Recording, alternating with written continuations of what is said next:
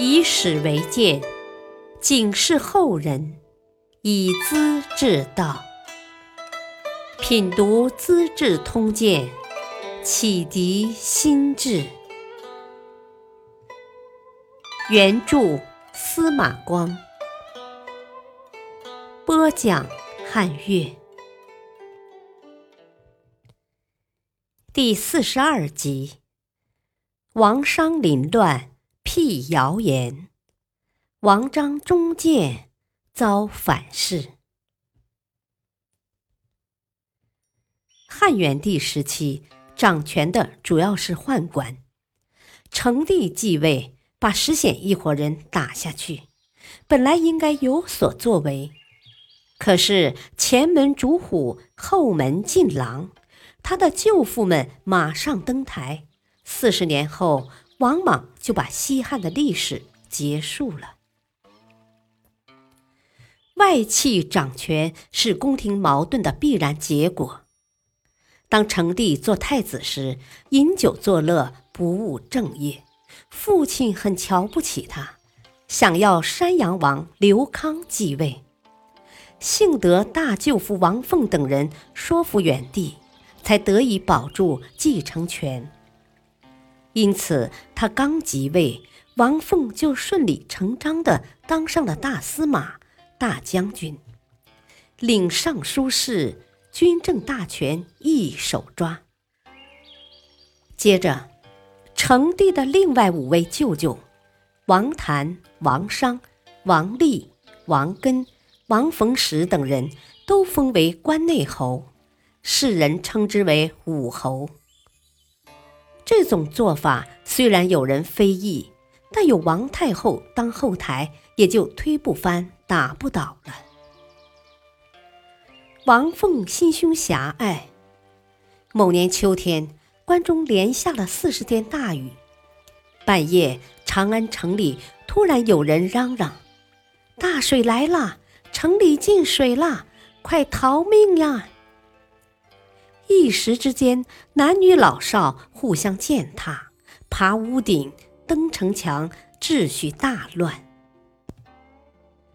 成帝召集百官紧急磋商，大臣们拿不出主意，面面相觑。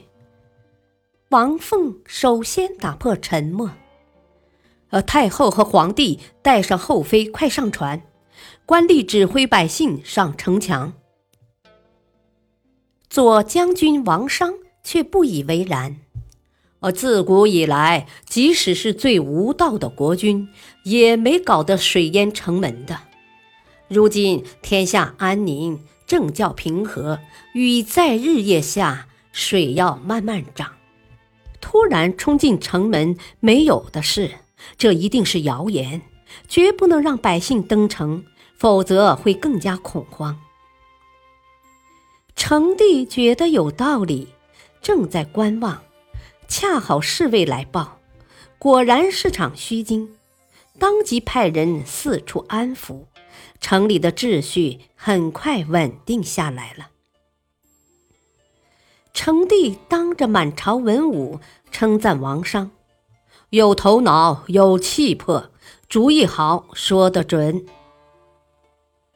王凤听了不是滋味，觉得自己的地位虽比王商高，主意倒比他要差，脸儿朝哪儿搁呢？后悔说话不周到。弥补也来不及了。当时酸溜溜的情绪自然想发泄到王商的身上。不久，王商当了丞相，两人的矛盾更深了。琅琊太守杨勇是王凤的亲家翁，郡内发生蝗灾，王商要追查责任，王凤求他不要追，王商不理睬。把王凤触怒了，于是唆使平阳人耿定上书揭发。王商品质不良，跟亲属们的关系暧昧，有可能纵使家奴杀人。成帝认为这些见不得阳光的东西难以查清，最多也是个人品性问题，无伤丞相的大雅。不愿追究，王凤却抓住不放，闹到廷尉那儿。太中大夫张匡为人奸诈，见有机可乘，也上书诋毁。廷尉把王商关进了监狱。成帝下令不许追查，王凤坚持要追，没办法，只得把王商撤职查办。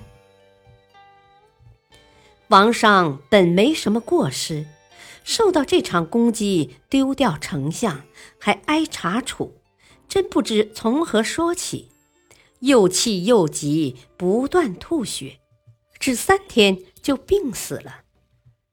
死后，朝廷给他一个立侯的谥号，他家里的子弟亲属，凡在朝廷做官的，都贬出外地，不许留在京师。幸而成帝批示，让王商的大儿子王安继承侯爵，封为乐昌侯。从此，王凤便为所欲为了，朝中大事一人说了算，家人父子围在皇帝身边转，气势可了不得。成帝爱好儒学，想让刘歆当中常侍，官府已经备好。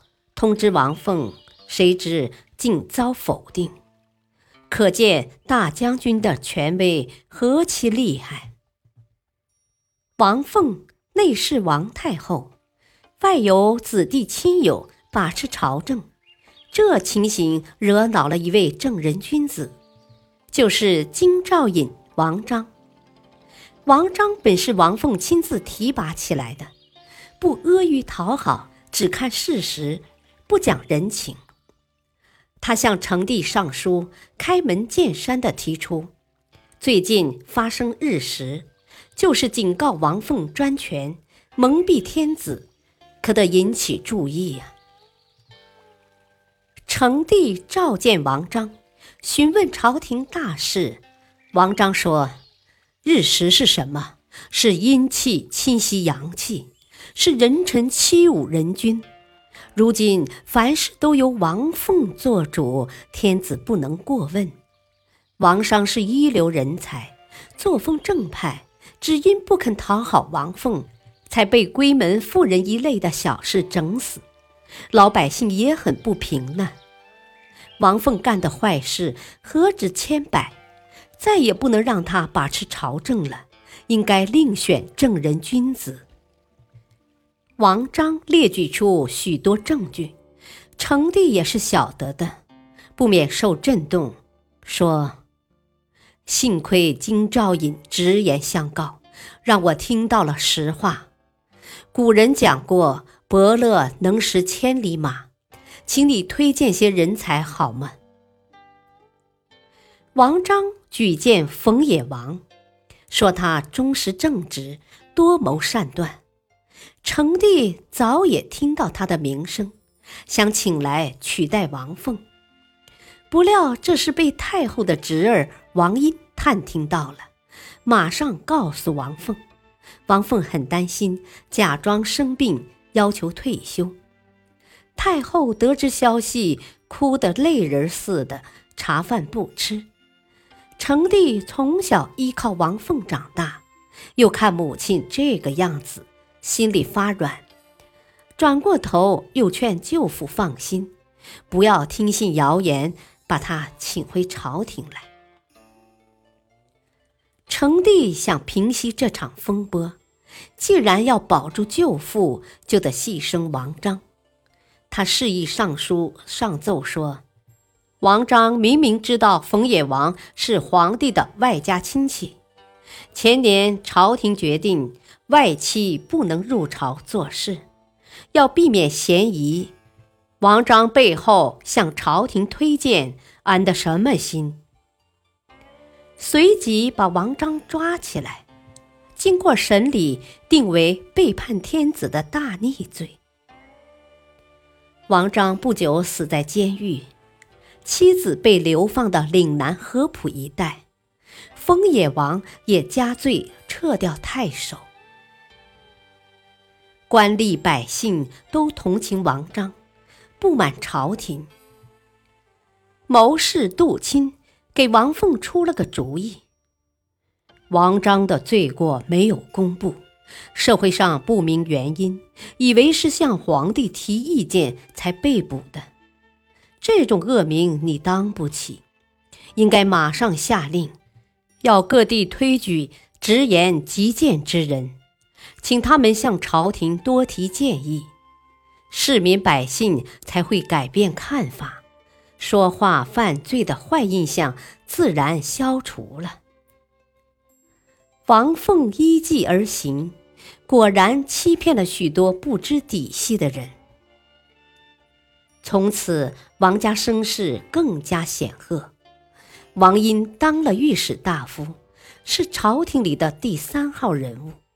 各郡国的主管官员都是王家的门生侍从。